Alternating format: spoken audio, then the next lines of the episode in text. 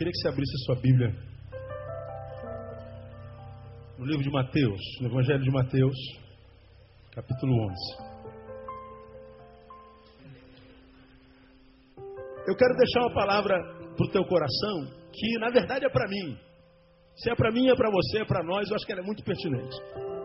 Mateus 11, 28.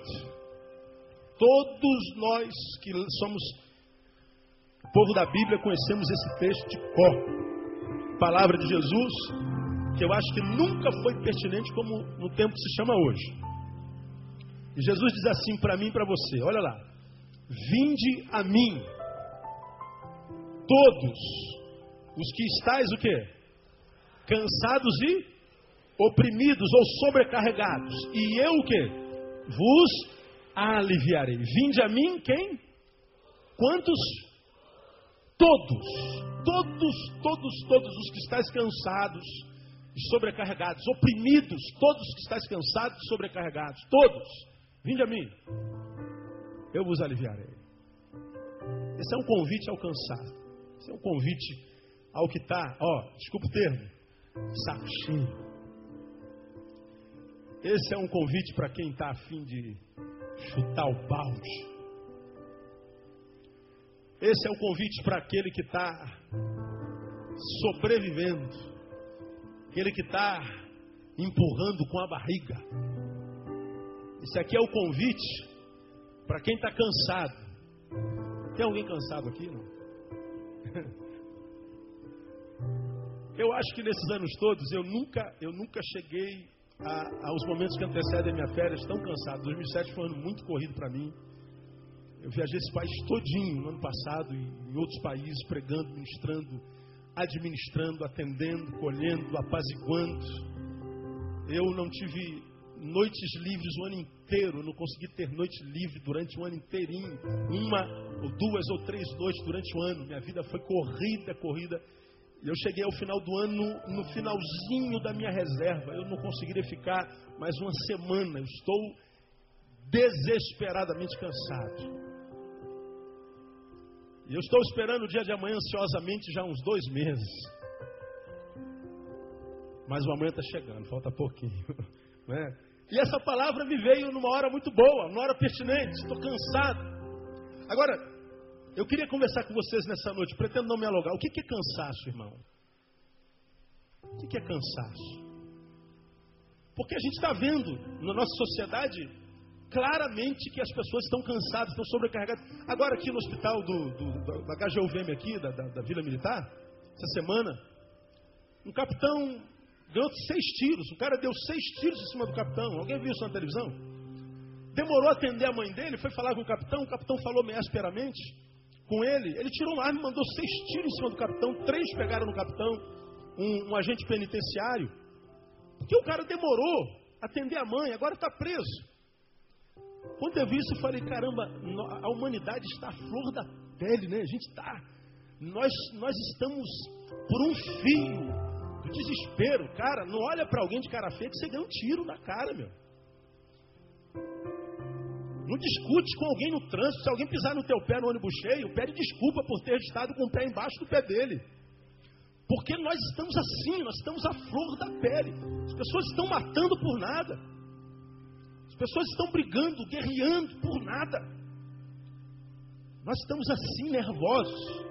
Nós estamos desequilibrados. Nós vivemos um tempo de desequilíbrio.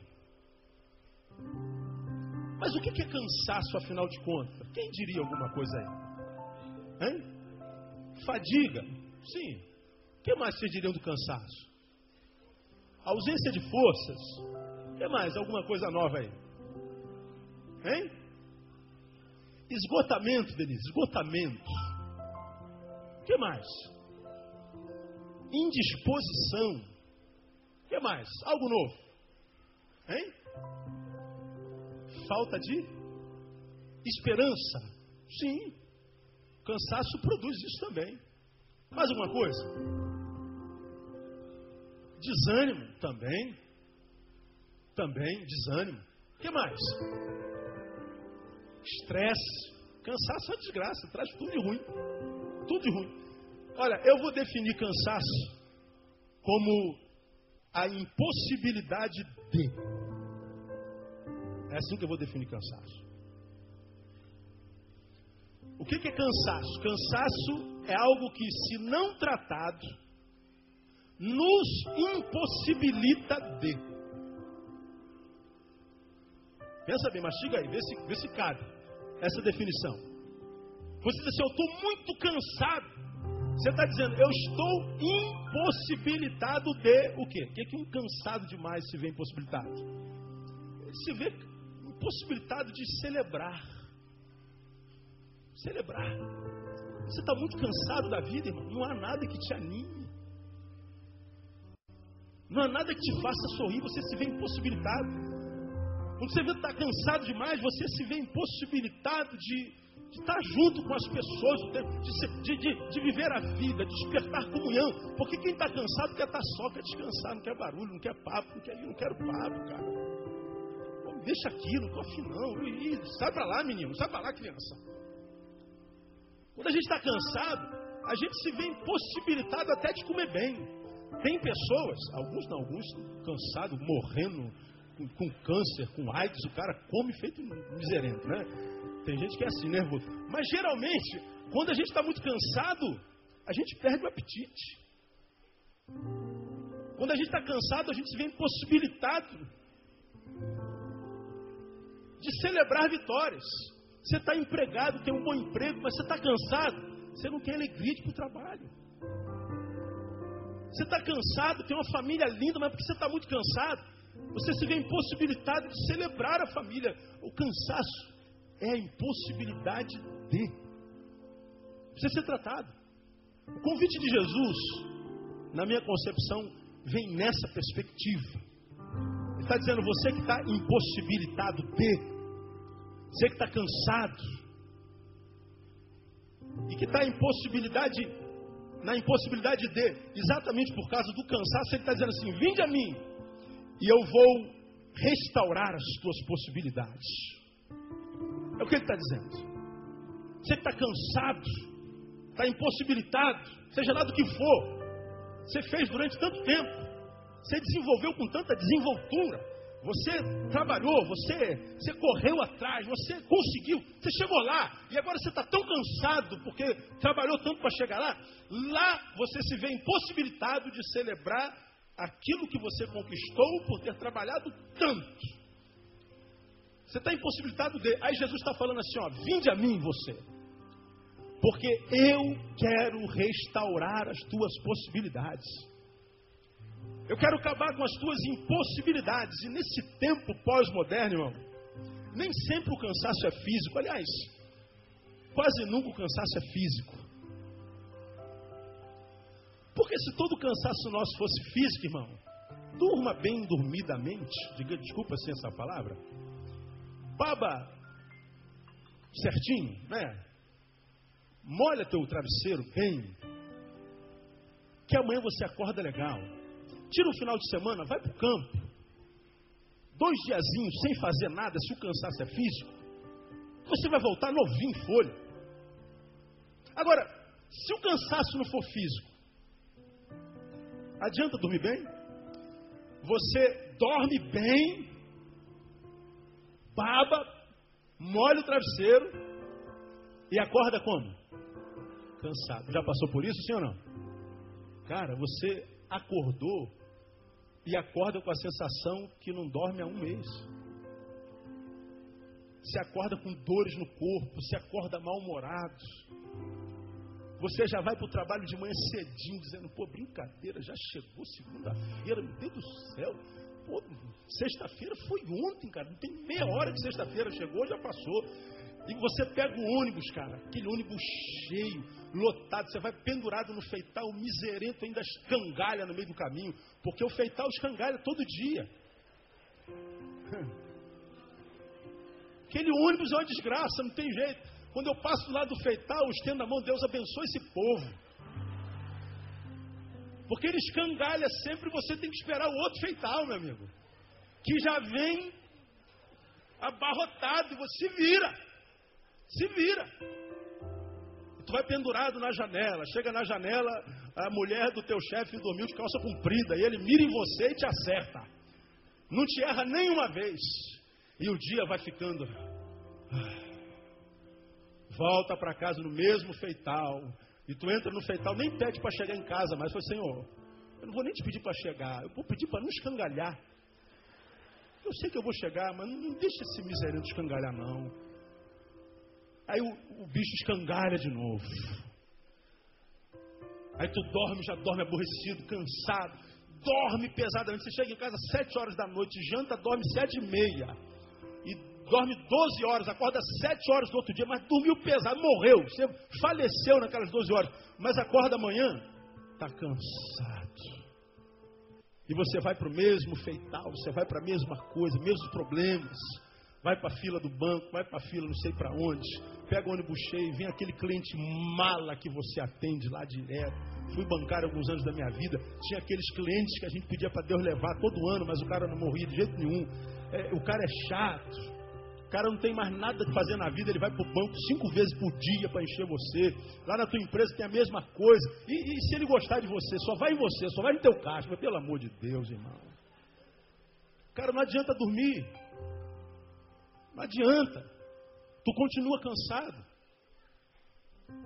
Você não consegue celebrar, você não consegue sorrir, você, cara, você vai ficando, olha, cheio. O cansaço é físico. Então, Jesus está falando assim, olha, eu sei que há muita gente cansada. A gente começou um ano e já estamos cansados. A gente está no início e tem um ano inteirinho pela frente para encarar. E a gente já está cansado. Você é daqueles que não perdem o sono, mas acorda cansado. E Jesus está falando para nós nesse versículo: Vinde a mim, todos vocês que estão cansados. Eu quero você que está impossibilitado de. Eu quero você que dorme e acorda cansado. O convite é para você que está de cheio. O convite é para você que está com balde já querendo jogar em alguém. Você que está doido para alguém olhar para você de cara feia. Que é para você reagir. Você que está assim. Deus está dizendo: vinde a mim. Porque eu vou restaurar a possibilidade de vocês. Essa palavra é para vocês essa noite? Essa palavra é para mim. Ora, se o nosso cansaço não é só físico, que outros cansaços nos acometem? Quais são outros tipos de cansados que cansados que nos do que nos vemos cansados muitas vezes? Eu quero compartilhar com vocês alguns cansaços que me acometem e vamos ver se eles não são semelhantes, se não temos alguma coisa em comum. Muitas vezes eu me vejo cansado de ter medo.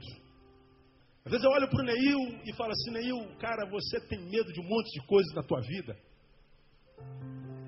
E nas minhas reflexões, e eu paro para refletir, minhas férias é tempo de reflexão, são um tempo de reflexão.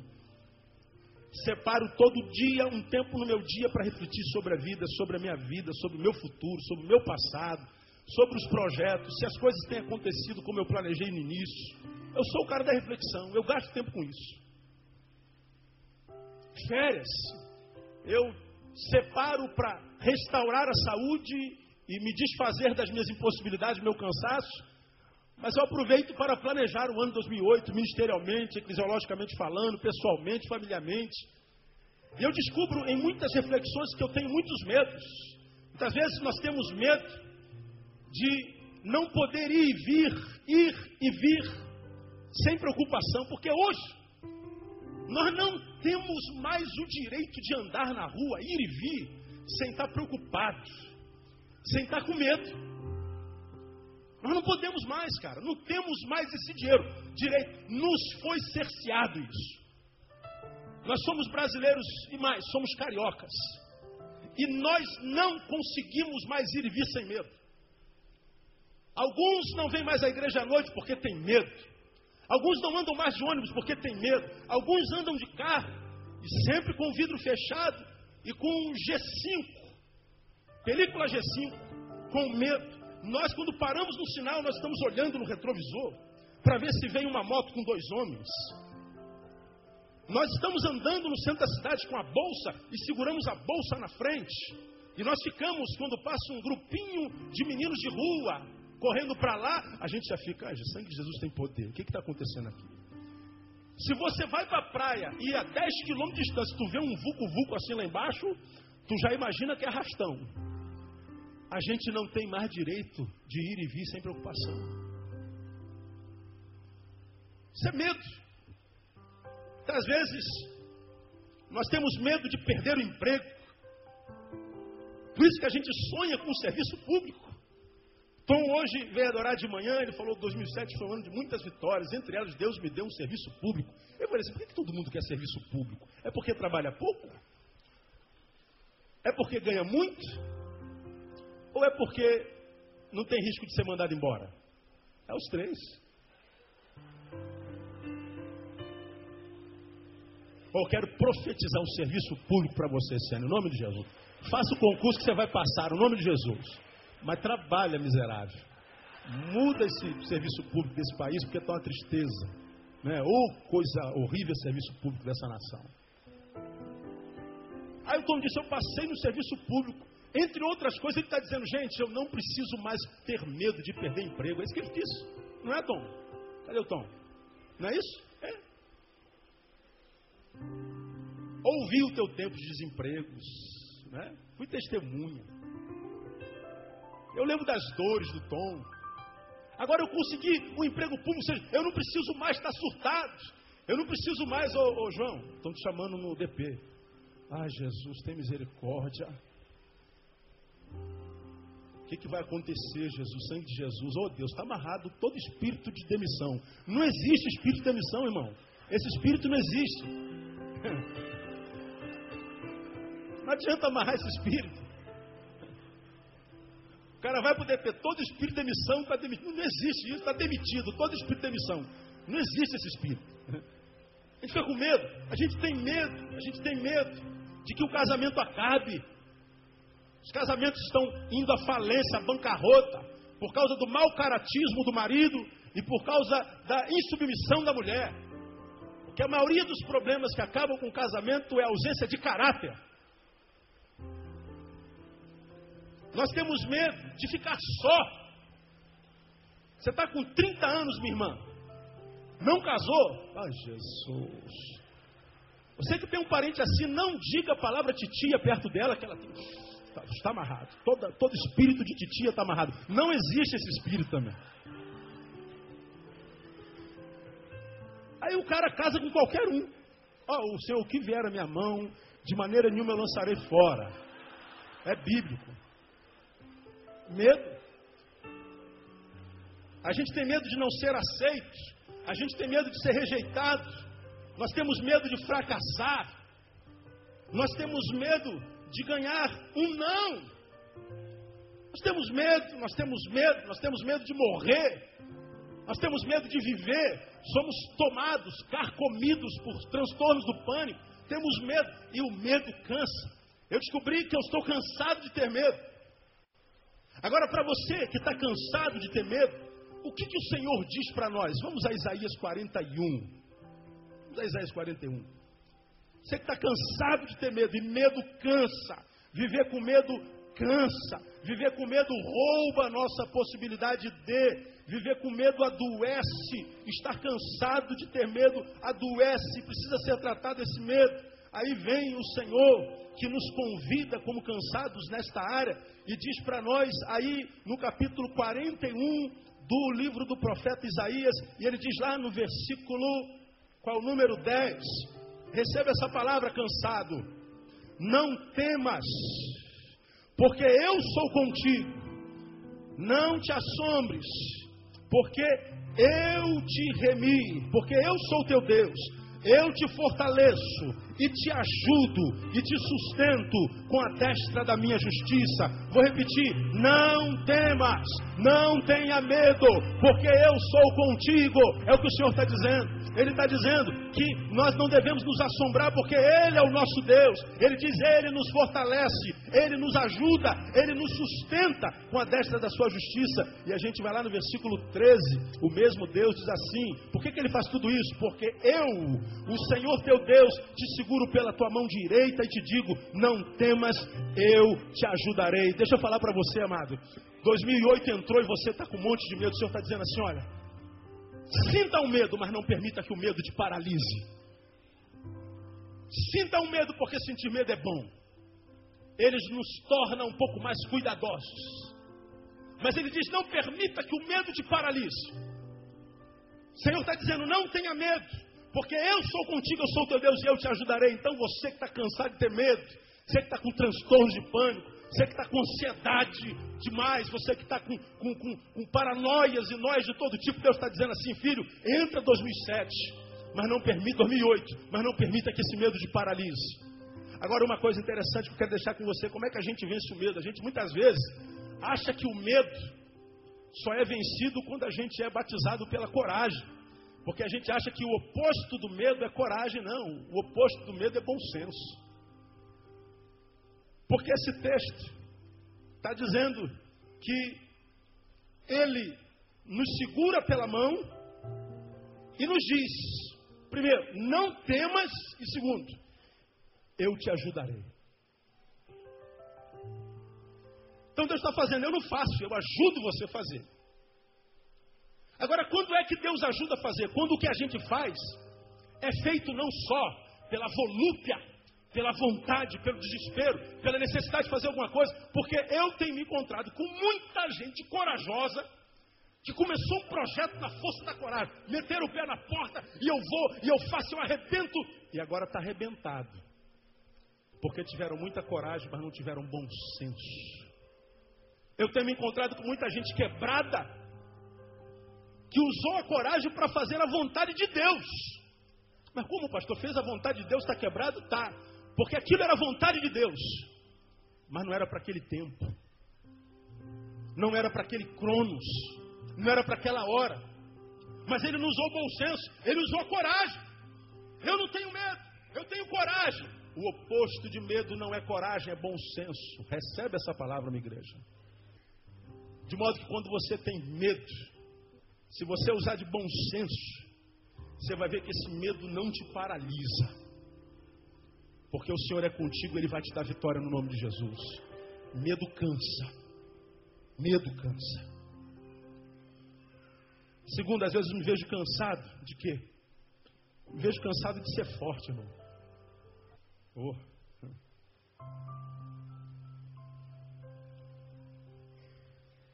de ter que suportar sem poder gritar. Às vezes eu me vejo cansado de ter que ser forte de não de poder demonstrar o quanto está doendo dentro em mim. E por que, que a gente muitas vezes não pode demonstrar o quanto está doendo? Por causa dos outros. O que, que os outros vão pensar, né? O que, que vão dizer? Ser forte, irmão. Varão, seja forte. Varoa, seja forte. Pastor, seja forte. Você é homem de Deus. Você é mulher de Deus. Seja forte. Seja forte. Tem hora que eu canso de ser forte. Canso de não poder chorar. De ter que mentir dizendo que está tudo bem. Está tudo bem, irmão? Tudo bem. Está nada. Está nada. Como é que você está, pastor? Estou mal. Aí alguém diz assim: fica assim, não, pastor. Aí você poderia responder: se eu pudesse, eu não estaria assim, eu não estou assim porque eu quis, não, bobo. É porque a dor chegou. E dor chega na vida de todo mundo. Pode ser o macho mais macho que se julgue da vida. Que é macho só da boca para fora. Essa tua marra toda é só para os de fora te respeitarem. Agora, quando tu está sozinho, tu sabe que tu é um menino. Todos nós precisamos de colo, precisamos de carinho, de afeto.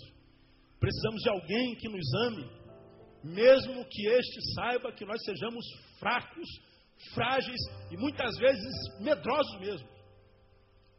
E ser forte o tempo inteiro cansa de ter que mascarar sentimentos para não dizerem para nós que nós perdemos a fé.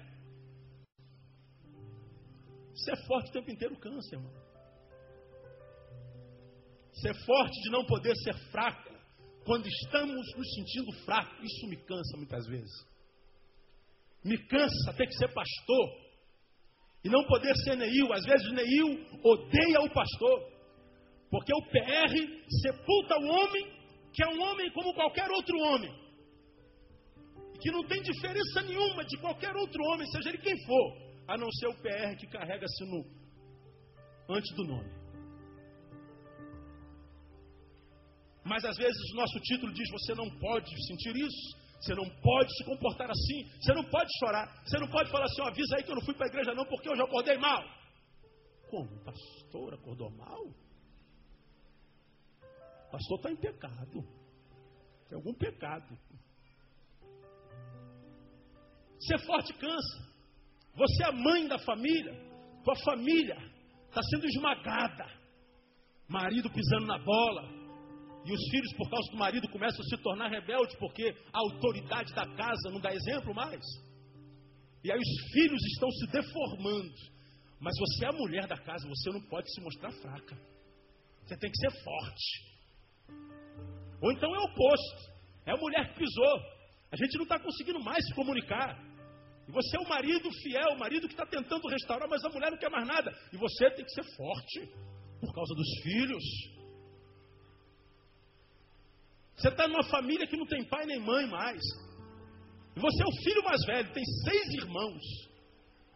A família está brigando por causa da herança e você tem que ser a ponte, tem que ser o equilíbrio. Está todo mundo querendo matar todo mundo, mas você não. Você tem que ser forte. Você está no velório de alguém que você ama. Você é o que vai ministrar uma palavra. Você é o único crente. Todo mundo chorando, mas eu sou crente. O Espírito Santo é nosso consolador. Então você tem que ser forte. Seja forte. Seja forte. Deixa eu falar uma coisa para você. Ser forte o tempo inteiro cansa.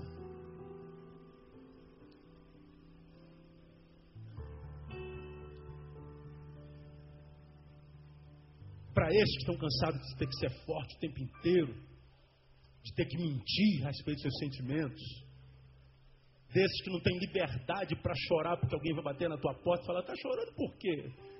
E você tem que dar uma resposta, não, não estou chorando, não é um cisco que caiu nos meus olhos. Você está triste? Estou sentindo você meio caidinho. Não, a impressão sua. E a gente tem que estar tá mentindo o tempo inteiro. A gente tem que estar tá vendendo a imagem o tempo inteiro. A gente tem que estar tá na fortaleza, tem que ser um poste inacessível e um poste que não sente. Porque muitas vezes nós fomos colocados por Deus pela vida num lugar de honra, num lugar de, de, de, de, visão, num lugar de referência, e você acha que ser referência é não mostrar fraqueza. Porque nós vivemos num mundo no qual a gente tem que matar um urso e um leão todo dia, é verdade. Mas irmão, ser forte o tempo inteiro cansa.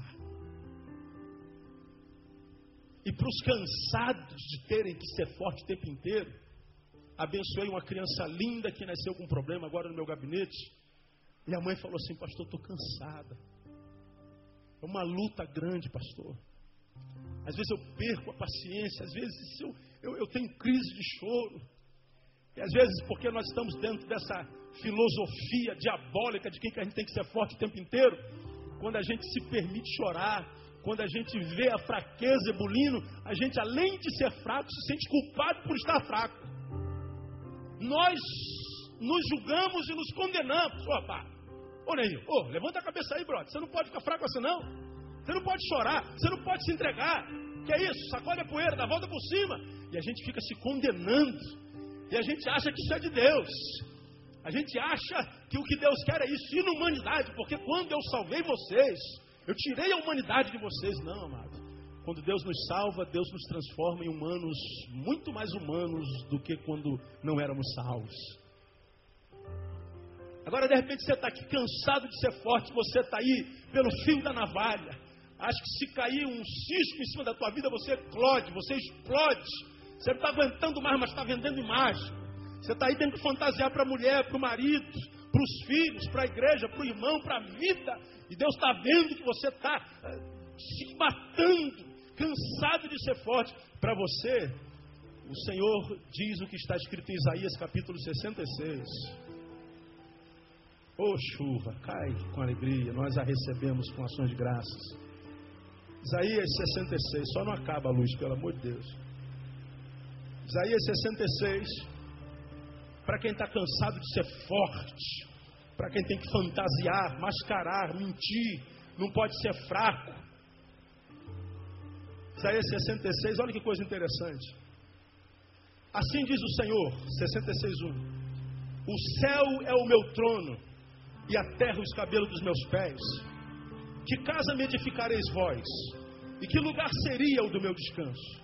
A minha mão fez todas essas coisas, e assim todas elas vieram existir, diz o Senhor. Agora olha o que diz aqui: Mas eis para quem olharei, diz o Senhor, para o humilde e contrito de espírito, que treme da minha palavra. Olha Deus falando: olha para quem eu olharei na terra. Olha para quem os meus olhos estão fitos, mirados. Olha quem é o alvo da minha graça, da minha misericórdia. Para aquele que é humilde e contrito de espírito e que treme da minha palavra.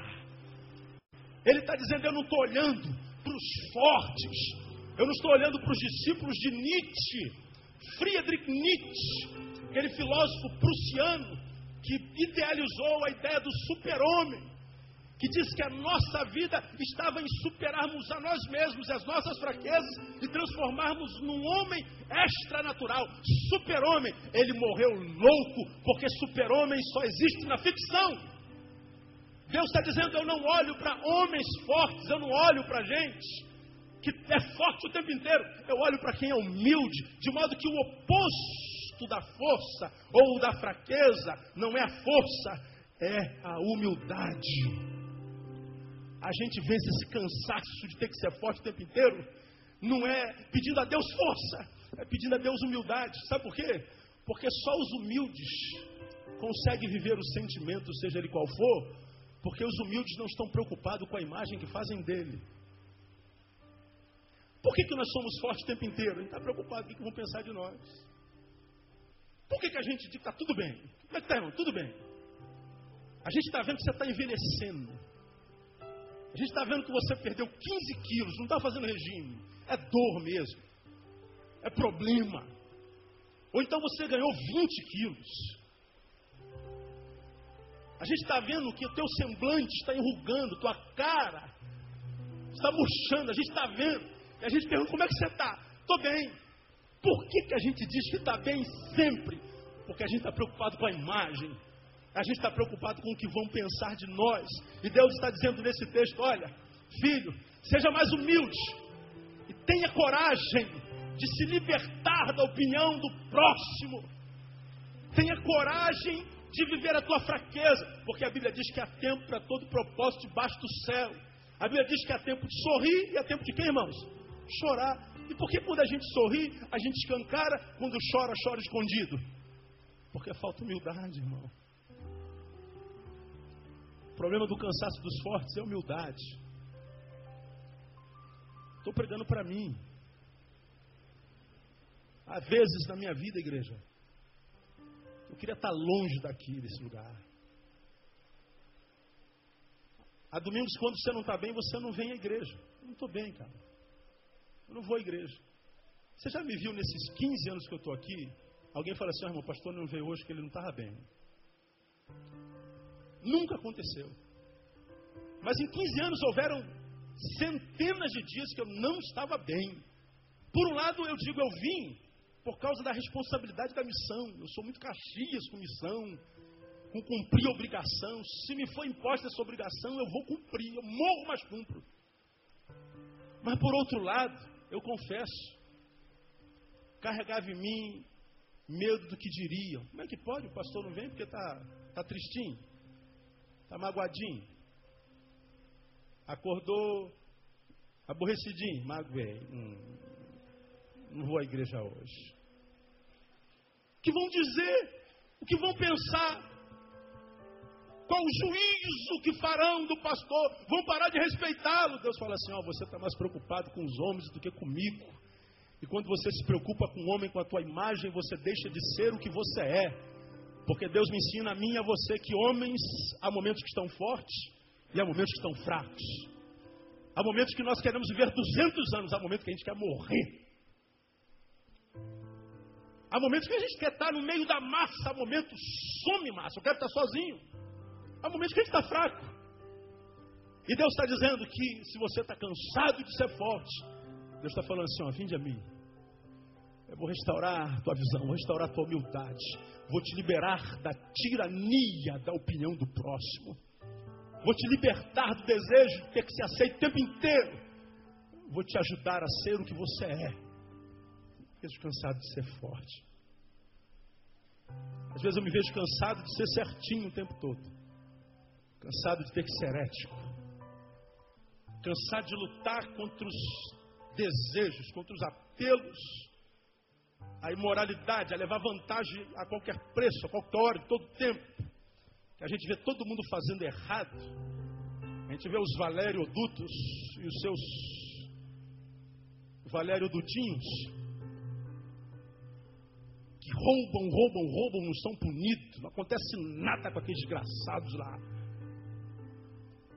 Fazem tudo errado, eles não têm moral, eles não têm ética. A gente vê um país corrupto, um país de gente que só entra no poder para dar volta na gente. Cidade já está cheia de outdoors, de políticos.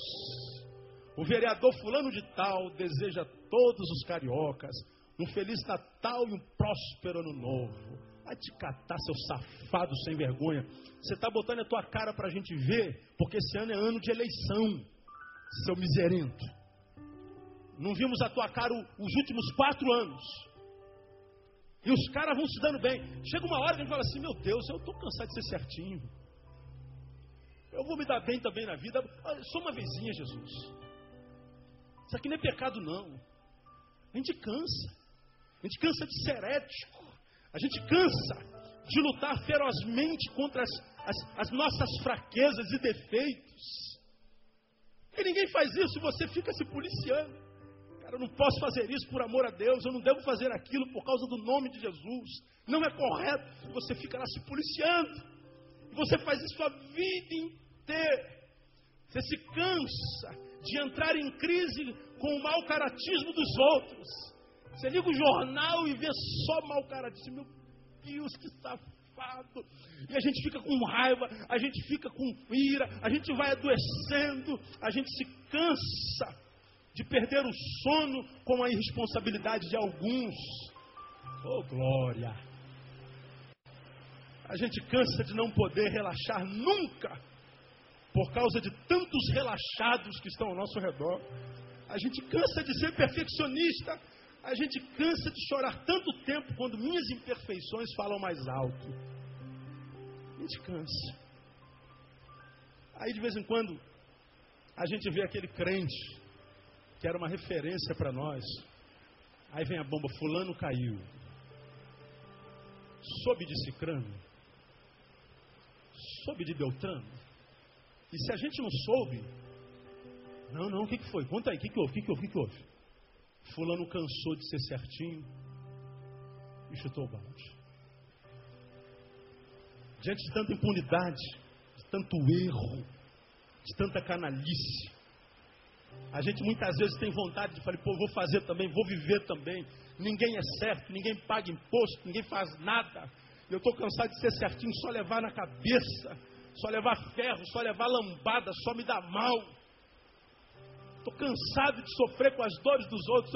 Estou cansado disso. Para os que estão cansados e achando que não vale a pena ser ético, estão cansados e acham que não vale a pena ser de Deus ainda, estão cansados de andar certinho, tá com vontade de fazer uma besteira, de jogar uma pedra no vidro.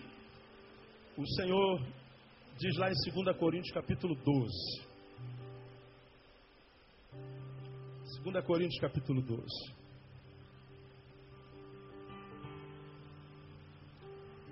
Eu me encontro com tanta gente assim, gente. Pessoas que veem o erro dos outros, vêm contar para o pastor: Pastor, eu vi Fulano fazendo isso, eu vi Fulano falando aquilo, eu vi Fulano entrando ali, eu vi Fulano saindo dali. Pastor, nós temos que fazer alguma coisa, isso não pode ser permitido. Pastor, eu falei, irmão, o que você tem a ver com isso, irmão? E a gente vai sofrendo por causa dos erros da vida dos outros. A gente se julga o parâmetro de perfeição, mas chega uma hora todo engomadinho se cansa. Todo dogmáticozinho se cansa. Todo certinho se cansa. Ele só não tem liberdade para falar com ninguém. Mas todos nós temos vontade, às vezes, da linha na pipa, né? Aí vem, irmão. A palavra de Deus em 2 Coríntios capítulo 12. Diz assim no versículo 6. É o espinho na carne de Paulo. Pois se quiser gloriar-me, não serei insensato, porque direi a verdade. Mas abstenho-me para que ninguém pense de mim além daquilo que em mim vê ou de mim ouve. E para que me não exaltasse demais pela excelência das revelações, foi-me dado um espinho na carne, a saber, um mensageiro de Satanás para me esbofetear, a fim de que eu não me exaltasse demais. Espinho acerca do qual três vezes roguei ao Senhor para que o afastasse de mim. E ele me disse: A minha graça te basta, porque o meu poder se aperfeiçoa na fraqueza. Por isso, de boa vontade, antes me gloriarei nas minhas fraquezas, a fim de que repouse sobre mim o poder de Cristo. Pelo que sinto prazer nas fraquezas, nas injúrias, nas necessidades, nas perseguições, nas angústias por amor de Cristo. E ele declara: Porque quando eu estou fraco, o que, que ele diz aí, igreja? É que eu estou forte. Essa palavra é para você que não consegue relaxar, é para você que não se consegue perdoar, quando quem sabe deslizou, cometeu um erro, cometeu um pecado, e você é perfeccionista. Quanta gente eu tenho visto morrer assim? Gente que não se permite errar, gente que não consegue ver um, um, um, um jarro fora do lugar em casa. Porque se o jarro estiver fora do lugar, pronto, o dia acaba. Você que lava o teu bendito do tapete não pode pisar nele um mês para frente. Você que diz, eu não posso conviver com erro, eu não posso ver coisas erradas que eu morro. Quem não consegue lidar com os erros se cansa, entra em depressão, acaba só. Eu tenho visto pessoas se converterem porque viveram uma vida tão errada, agora se tornam tão caxias com a religião, tão dogmáticos, que a vida dele é resumida hoje: não se pode fazer nada, ele não pode fazer nada tapa o corpo todo com a roupa esquisita, se afasta de todos os amigos, de tudo que se diz prazer. Ele diz: É isso que Deus quer de mim, sacrifício. Porque prazer não é coisa de Deus. Eu tenho me encontrado com um monte de gente assim, que sofre por cada coisa fora do lugar, gente que não relaxa, relax. Eu tenho alguém na minha igreja que está comigo há anos. E é uma das pessoas mais competentes que eu conheço nesses anos todos da minha vida. E esse ano ele me procurou e disse assim: Pastor, estou entregando o meu ministério. Por que, que você está fazendo isso? Porque eu não aguento mais. Eu estou doente. E eu falei: Eu recebo o ministério, querido. Vai descansar. O que você precisar, você fale comigo. Se eu puder ajudar, vai com Deus. Ele largou. Preciso de um tempo. Que bom, Vaticano. Tempo que você quiser. Vai curtir a nobre arte de não fazer nada. Porque essa arte precisa ser desenvolvida durante um período da nossa vida. Alguns meses se passaram e eu o chamei para assumir um novo ministério. E ele me disse: Eu não quero mais saber de ministérios porque eu não consigo conviver com o erro humano.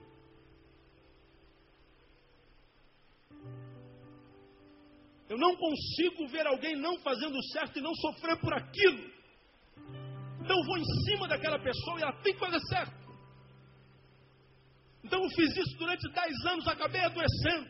Então eu não quero fazer mais nada. Eu disse para ele: não é o que você fez, é como você fez. Porque o que você faz a 10 eu faço a 20. E minha força hoje é maior do que aquela quando eu comecei há 20 anos atrás. Eu tenho dito ao Senhor, Senhor, renova minha força cada dia, porque eu quero morrer fazendo o que eu faço, pregando a tua palavra. E eu quero ver vidas sendo abençoadas e restauradas. Tendo restaurada a possibilidade de. Muitas vezes não é o que nós fazemos, é como nós fazemos. É a impossibilidade de relaxar. A impossibilidade de permitir que o ser humano seja humano e o ser humano erra, inclusive nós. Pessoas assim adoecem. E Deus está dizendo através de Paulo: Paulo, o que eu quero de você é perfeição. Eu coloquei um espinho em você, coloquei um defeito em você, coloquei um erro de fabricação em você. E essa imperfeição é plano meu. E eu vi, Paulo, você entrando nos teus aposentos, pedindo-me a mim para que eu te faça um ser perfeito. E eu estou dizendo, com relação ao pedido de ser perfeito, eu te digo não, porque eu não quero perfeição em ninguém. O que eu quero, diz o Senhor, é que você lute contra a tua imperfeição.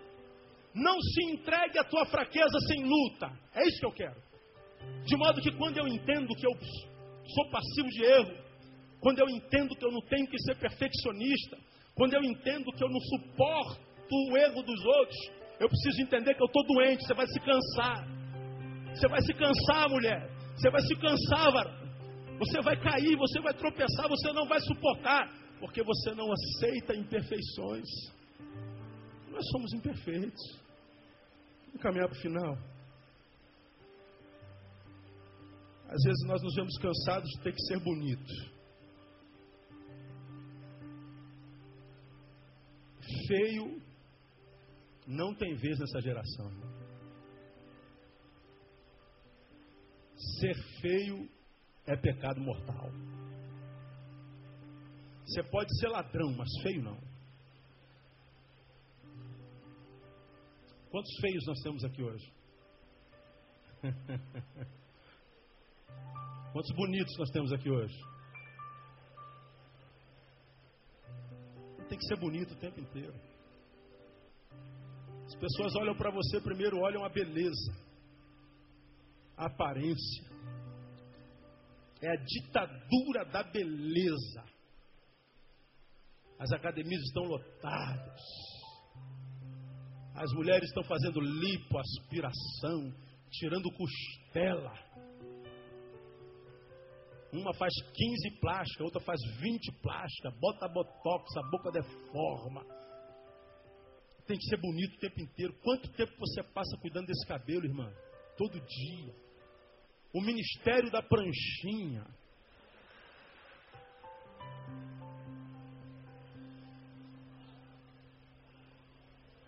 Fala, Jeová. Jeová está dizendo: ouve, minha filha. Pastor, eu fico sem marido, mas sem prancha não dá. Eu e minha prancha somos inseparáveis. Quem não conhece o que é ser surfista, não. Prancha é outra parada, irmão. Outra parada. Quando eu tinha aquele cabelo quadrado, eu era doido para raspar a cabeça. Eu gosto de cabeça careca. E levei anos, pô, não, vou ficar igual maluco, o nego vai falar que eu estou feio, que eu estou esquisito, vão querer me internar, botar um tal. E fiquei um, anos querendo raspar a cabeça não tinha coragem. Medo de ficar feio, já estou casado, irmão, não preciso ser mais bonito. Não preciso mais, não. já, já casei. Quem que eu iria ganhar? Eu já ganhei, já casei com ela, já me deu duas filhas. Ela me acha bonito de qualquer jeito, mesmo que eu esteja um monstro. O amor. Mexe com a minha cabeça. É, desse jeito. Aí até que um ano desse eu tirei férias e falei, passa a máquina 3 aí. Aí quando ele ligou a máquina, eu falei, Jesus, será que eu estou fazendo uma besteira? Vou ficar igual maluco. Cortei, quando eu olhei para o espelho, levei um susto. Eu falei, meu Deus, vão me internar. Aí eu vi a facilidade de ser careca, máquina 3. Durmo com o cabelo penteado, acordo com o cabelo penteado. Bota o capacete da moto, está penteado. Tira o capacete, está penteado. Aí não me internaram, não vi rejeição. Alguns me olhavam de lado e diziam: Você ficou bonito, pastor. Sangue de Jesus, né? E outros não, pô, ficou legal, pastor. Aí eu baixei um pouquinho, passei máquina 2. Estou entrando de férias amanhã, essa semana passei máquina 1. Um. Dá para ver brilhando, não dá? Brilhando. Ano que vem vai a zero. Aí nego interno, não. Fica tranquilo, zero não vai não, brincadeira. É dois, vou parar na dois, a um. Aí a gente fica nessa, corta o cabelo assim porque está na moda. Agora a moda é não mais pentear cabelo, é deixar o cabelo todo oriçado. A moda é, é, é, é a roupa tal, é o chinelo tal. É não sei o que, a Havaiana. A Havaiana naquela época não valia nada, agora é a sandália da moda. O cara está de terno e gravata, é a Havaiana. É horrível, mas está na moda. A gente está sempre tendo que ser bonito o tempo inteiro, cara. Isso adoece a gente. Tem hora que a gente acorda não está afim de cuidar do cabelo, a gente não está afim de botar aquela roupa legal, a gente não está afim, a gente queria andar na rua, igual andava antigamente, as irmãs andavam de bob na cabeça, lembra aqueles bob? Ia para o mercado de bob. Coisa horrível, mas não está nem aí. Ó, eu vou dizer uma coisa para vocês, eu amo aquelas gordinhas bem resolvidas, que vão para a praia e botam biquíni sim, que se dane. Agora tem umas magrinhas que se acham celulitizadas, bota o biquíni de cima e bota short, vai para a praia de short. Tá de short é traumatizada, tem trauma, tem vergonha do corpo. Agora quando eu vejo aquela gordinha, irmã, tá na praia, tô nem aí. Aí tu vê aquelas mulheres, mulher gorda, como é que tem coragem essa barriga caindo em cima do biquíni? E elas estão de bermudão. A gordinha está lá curtindo a água. Tá nem aí para ninguém. Cara, eu vibro com essas gordinhas. Porque elas venceram a maldita da ditadura da beleza. Sou gorda, mas sou feliz. Meu cabelo não é branco, não é liso, mas eu sou feliz. Eu não tenho padrão de Gelen Bündchen, não. Mas eu sou feliz. Eu não sou só uma imagem. Eu tenho uma essência. Eu não tenho que ser feliz a vida inteira. Eu não tenho que ser bonito o tempo inteiro. Irmão, porque há quem não seja bonito mesmo. E a maldita da ditadura da beleza faz com que os que são menos favorecidos se julguem menores. Você é menor porque é preto, você é menor porque é orelhudo, você é menor porque é baixinho, você é menor porque aquele que trabalha contigo tem olhos verdes, tem 1,90m, e você se permite tomar pelo complexo de inferioridade. Isso cansa, ter que ser bonito a vida inteira cansa. Ter que ser escravo do maldito do espelho cansa. O que mais que cansa a gente? A gente fica cansado de ter que ser feliz. Estou caminhando, falta só mais um. Está feliz o tempo inteiro, não está feliz o tempo inteiro. Você tem que estar sempre bem, sorrindo, como se tristeza fosse algo estranho à existência humana. E a gente não está feliz todo tempo, irmão. O que a gente mais encontra no gabinete, pô, pastor, vem aqui que eu estou passando um momento ruim na minha vida. Pastor, eu preciso falar com o senhor urgente, desesperadamente. O caso de vida e morte, o cara vem senta, conta o caso de vida e morte. Está passando pelo dia mal. Só que o dia mal já dura uma semana, dura um mês, dura um ano. Pô, pastor, eu estou passando por um tempo ruim, estou meio infeliz gente não fala, mas às vezes dá vontade de perguntar: qual é a novidade, filho? Gente entristece.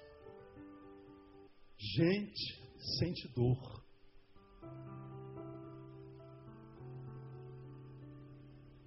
Gente é acometido por insônia. Gente geme. Gente se sente só. E não é pecado se sentir triste, não. Pecado está na forma como a gente lida com a tristeza, permitindo que essa tristeza nos deforme, como já falei aqui, da qualidade de adorador para murmurador. Essa tristeza se torna um pecado quando ela me impede de me enxergar. E quem sabe admitir que essa tristeza foi o mesmo que plantei. E quando eu não enxergo que essa tristeza é fruto do que eu plantei, eu estou em possibilidade de modificar essa situação, porque eu não me enxergo. Então a tristeza em si não é pecado, mas a forma como eu lido com ela. Quando ela me impede de julgar-me a mim com justiça. E eu me impeço de me julgar a mim com justiça, quando em todo julgamento a meu juízo eu sou absolvido. Quando na verdade, irmãos, o que a gente sente de dor geralmente é fruto que a gente próprio plantou. Nós somos crucificados na cruz que nós construímos. Nós somos enforcados na nossa própria forca.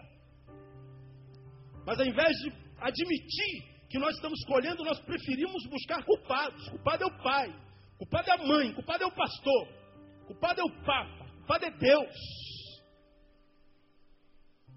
Só que Deus, o pastor, o papa, o pai, a mãe estão vivendo a vida dele e nem sabem que você está sentindo dor.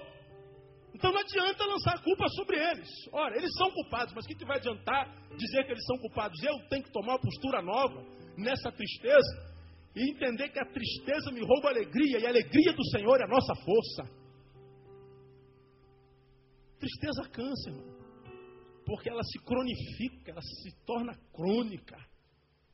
E eu tenho que lutar contra essa tristeza. Aí eu termino dizendo: a gente se cansa. E às vezes me vejo cansado de não ser eu mesmo.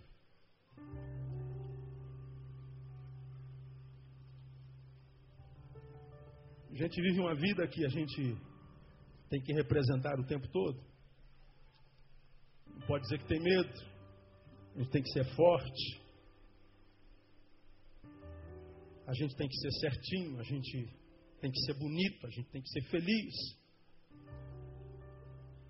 E quando nós somos tudo isso, não nos sentindo tudo isso, sendo tudo isso só para ser aceito pelo outro, para não ser rejeitado pelo outro, nós estamos deixando de ser nós mesmos.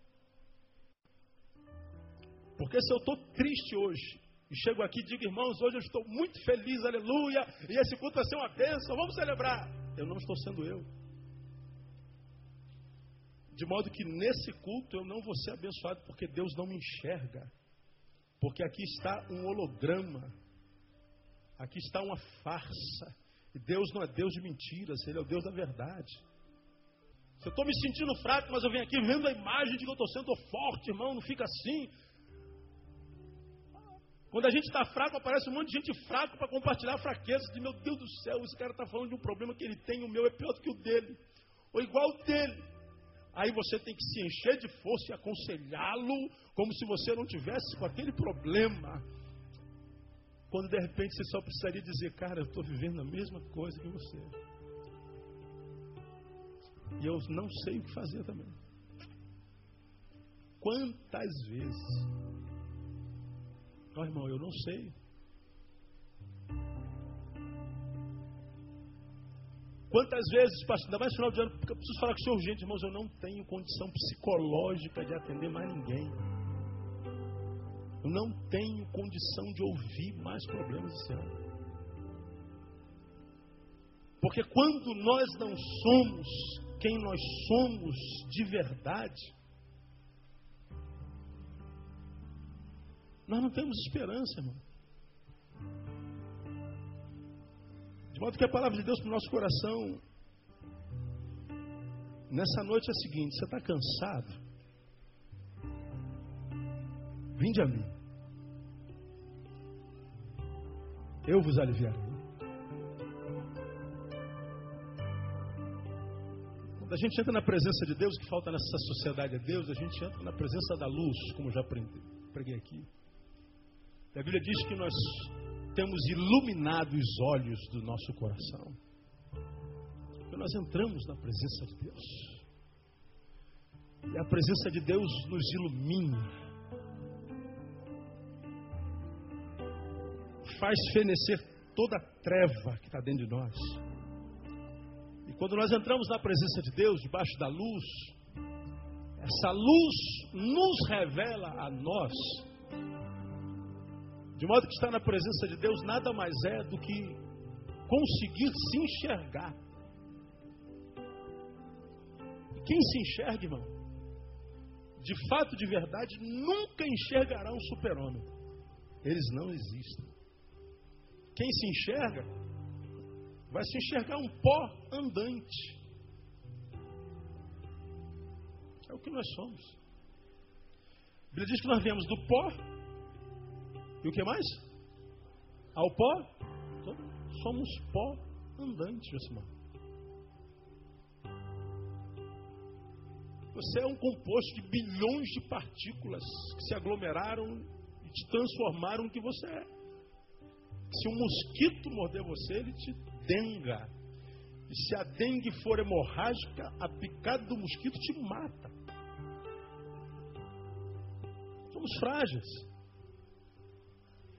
E Deus é tão bom, tão maravilhoso, que Ele diz assim: filho, se você conseguisse se enxergar como tal, você não precisaria viver a tirania desses cansaços, essa lista poderia aumentar muito.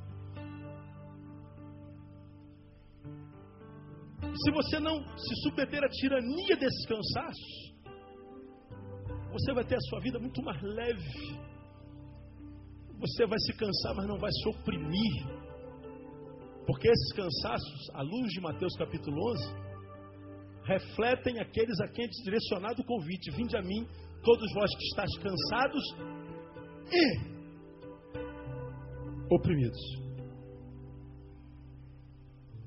Agora, se nós nos enxergarmos, nós poderemos nos cansar, mas nunca seremos oprimidos, porque nós não estamos vendendo imagem, nós não estamos vivendo para impressionar ninguém, nós não estamos representando no palco na vida da vida para sermos aplaudidos pela plateia que está ao nosso redor.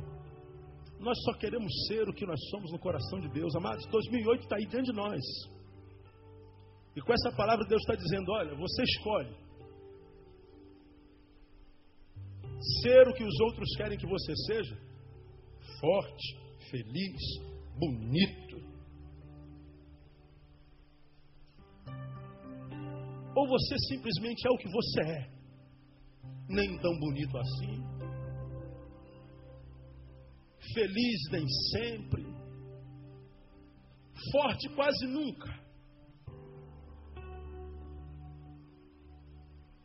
Mas a despeito dessas fraquezas, você se enxerga e se ama como tal.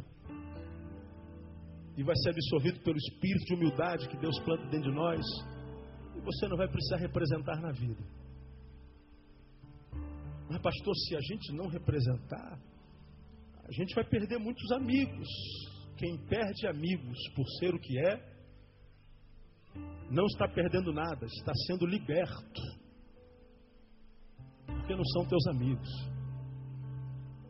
Você não está perdendo, você está se libertando. Agora, se você é o que você é, os amigos que você tem são amigos verdadeiros. Amam não o que você tem ou o que você parece ser, amam o que você é. Esses amigos fazem bem para a alma. Esses amigos não precisa que haja cerveja na mesa para eles se assentarem ao teu redor. Esses amigos não te procuram só para você fazer uma oração forte para ele. Esses amigos não te procuram só porque você é o cabeção da turma, você vai dar aula para ele de graça naquela matéria que ele não sabe. Esses amigos vão entender que você pode ser inteligente, mas chega uma hora que a tua mente não está funcionando, que você está mal. Aí quando ele se aproximar, você vai, pô, cara, eu não estou bem hoje, não tem problema, cara. Eu conheço você. Eu não amo você porque você está bem, porque você está mal. Eu amo você porque você é você e porque você é como você é. Eu não vim aqui tirar nada, eu vim aqui compartilhar. Essas amizades fazem bem. Agora, aquelas amizades para as quais a gente não pode ser o que é, adoecem a gente. Tem que ser forte o tempo inteiro, irmão. Tem que representar o tempo inteiro. Tem que ser feliz o tempo inteiro. Tem que estar alegre o tempo inteiro. Ninguém é assim. E quem é assim se cansa, se frustra e acaba morrendo antes da morte chegar. A minha oração para 2008 é: seja o que você é só o que você é. Tenha coragem de sentir o que você está sentindo. Tenha coragem de ser fraco. Tenha coragem de ser feio. Tenha coragem de ser humilde. Tenha coragem de, quando estar alegre, celebrar a vida com todas as tuas forças, como sabias fazer, Davi. Mas quando está triste, chora. Chora. Retira-te mas volta. Porque a Bíblia diz que nós somos chamados para ministrar uns aos outros. A vida se desenvolve no encontro. É no encontro que a vida se desenvolve. Eu quero, portanto, profetizar um 2008 para você assim. Um 2008 onde você não vai precisar ser uma imagem, um holograma. Onde você vai simplesmente poder ser o que você é. E quando você se cansar, Jesus está dizendo: Vinde a mim. E Ele vai aliviar você. E você vai se cansar, mas não vai conseguir opressão. Você vai se cansar e você vai ver que a sua força vai ser renovada a cada manhã, todo dia, até o final de 2008 e depois só no início de 2009. Todos os dias até o final da tua vida, no nome de Jesus. Deus abençoe você com essa palavra. Feliz ano novo, amados. Que você viva uma vida de verdade, não uma vida para inglês ver, feliz aos olhos dos outros, mas uma vida da qual você tem orgulho, de verdade, porque isso não é utopia, isso é promessa de Deus. Deus abençoe você com essa palavra. Vai ser feliz em 2008. Em nome de Jesus, se você recebe essa palavra, aplauda o Senhor bem forte. Glória a Deus.